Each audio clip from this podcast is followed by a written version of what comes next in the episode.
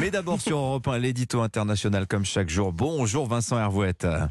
Bonjour Dimitri, bonjour à tous. Vincent, vous revenez ce matin sur la noyade d'une soixantaine de migrants. Leur bateau s'est brisé sur les rochers près de la côte italienne ce week-end.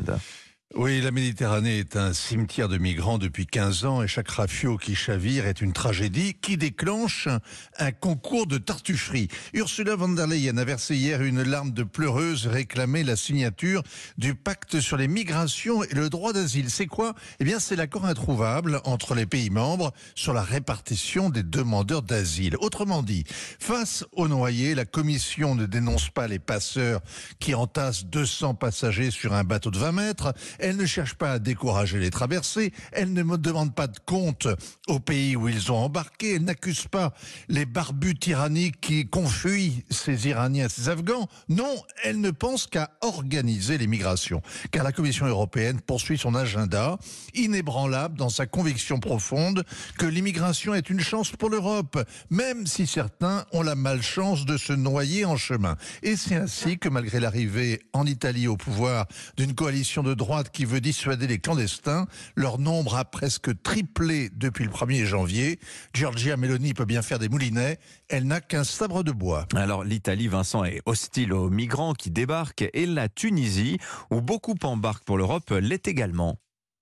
Oui, le président Kaïd Sayed reprend à son compte la théorie du grand remplacement. Il réclame à son Conseil de sécurité nationale des mesures urgentes pour faire face à l'arrivée des clandestins d'Afrique subsaharienne. Il dénonce des hordes de clandestins, source de violences, de crimes et d'actes inacceptables. Il soutient que cette immigration relève d'une entreprise criminelle pour changer la composition démographique de la Tunisie.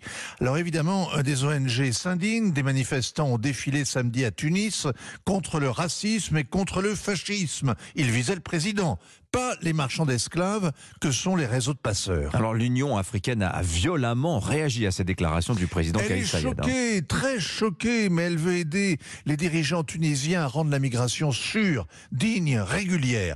La Tunisie répond sèchement que l'Union africaine confond les migrants légaux et les groupes illégaux qui se livrent au trafic d'êtres humains. C'est pas la seule confusion de l'Union africaine. Elle vient d'élire à sa tête le président des Comores, le colonel Azali Assoumani a fait un putsch. Ensuite, il s'est fait élire en se, en se présentant comme un, un, profond démocrate. Profond est le mot juste.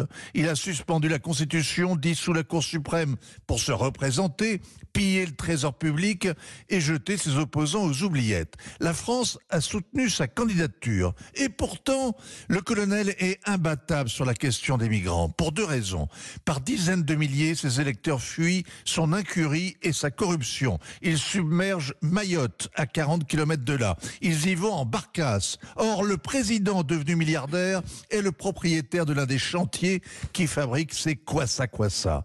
Entre 7 000 et 12 000 Comoriens se seraient noyés au cours de la traversée. Alors, on connaissait l'hôpital qui se fiche de la charité à la tête de l'Union africaine. Il y a maintenant un naufrageur qui se moque des noyés. Signature européen Vincent Hervouette. Merci beaucoup, Vincent.